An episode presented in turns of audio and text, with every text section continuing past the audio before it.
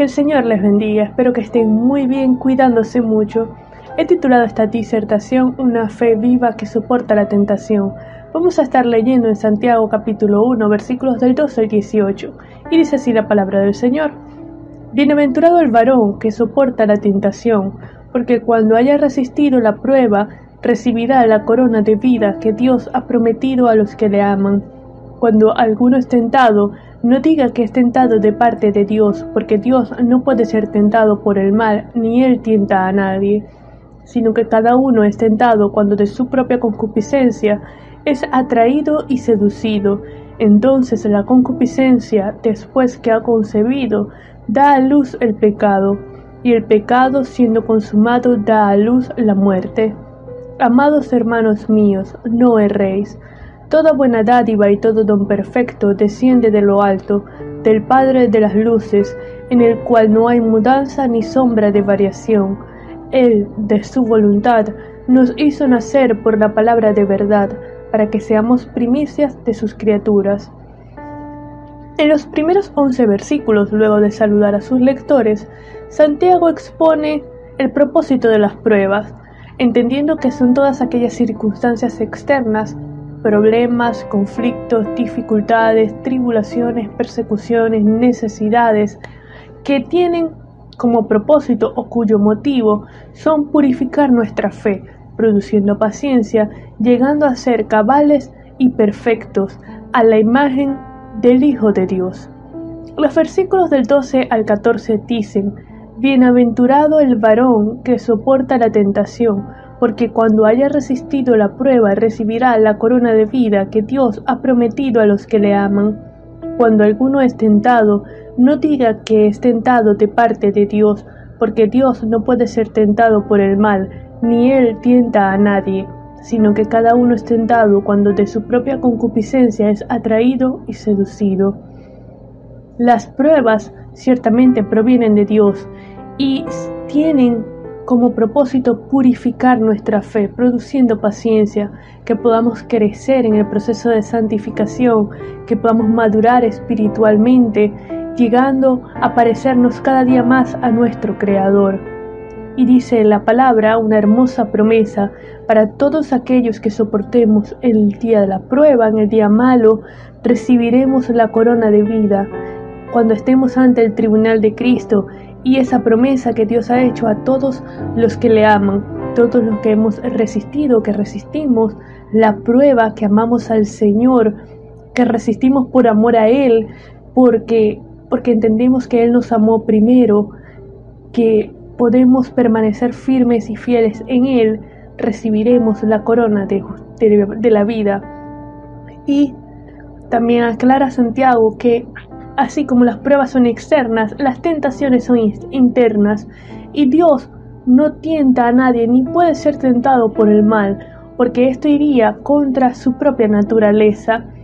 Él es santo, es perfecto, en Él no hay maldad, por tanto no puede ser tentado por el mal y no puede tentar a nadie porque iría contra su naturaleza y contra su propósito de santificar a sus hijos, sino que la, el origen de la tentación, siendo interno, es producto de la propia concupiscencia que atrae y seduce al ser humano, es decir, los malos deseos, los deseos pecaminosos y carnales que provienen de la naturaleza caída.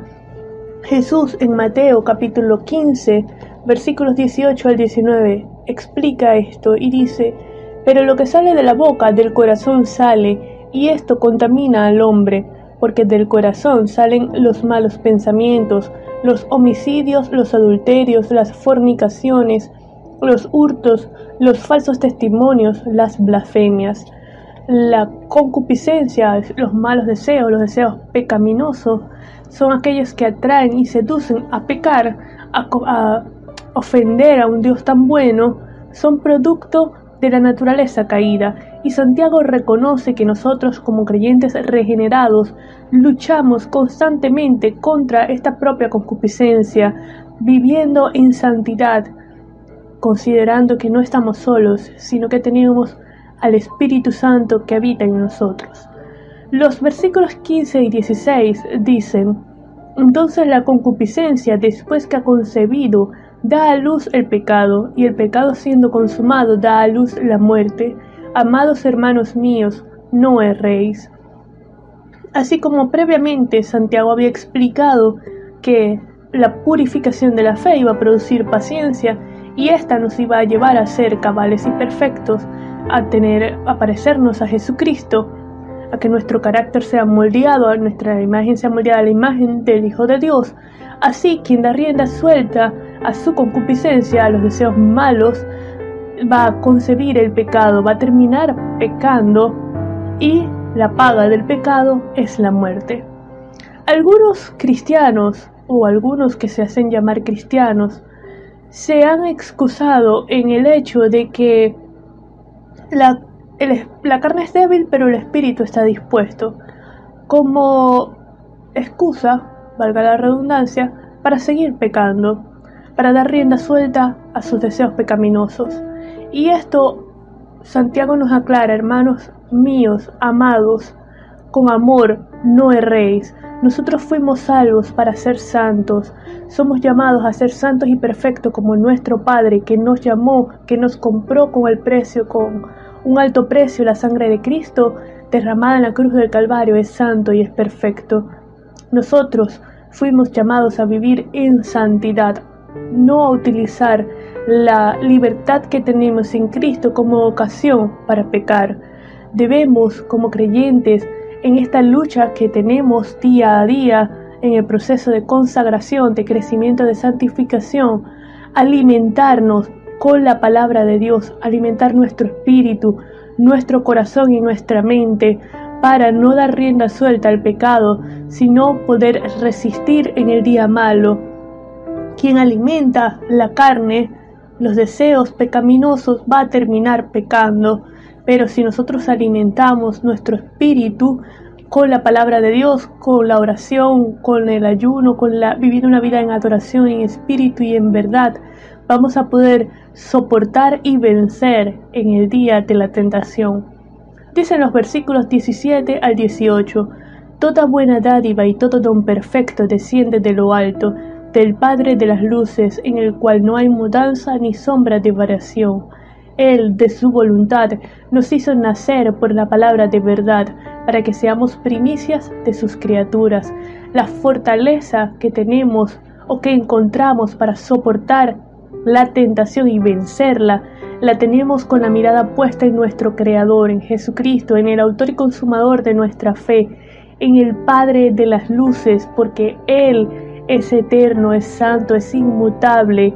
Con toda nuestra confianza, la fe, la convicción puesta en Él, vamos a poder huir de la tentación, vencer la tentación, así como José, que no, eh, que huyó de la tentación cuando la esposa de Potifar le propuso tener relaciones sexuales con ella.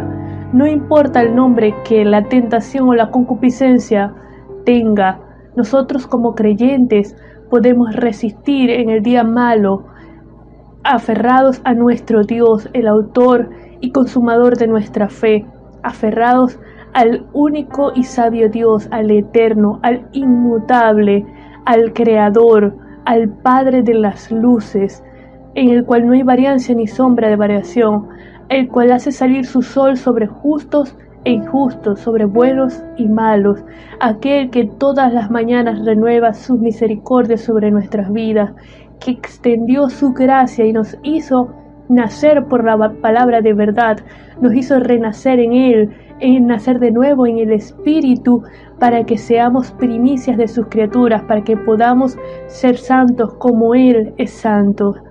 Vivamos de la mano aferrados a nuestro Dios, soportando con paciencia las pruebas, en santidad y obediencia a nuestro Señor, aferrados a Él, escudriñando su palabra de verdad y con la ayuda y guía de su Espíritu Santo, con el poder del Espíritu, vamos a poder vencer las tentaciones, soportar las pruebas, resistir en el día malo y recibiremos la recompensa, la corona de vida que Dios ha preparado para todos los que le amamos.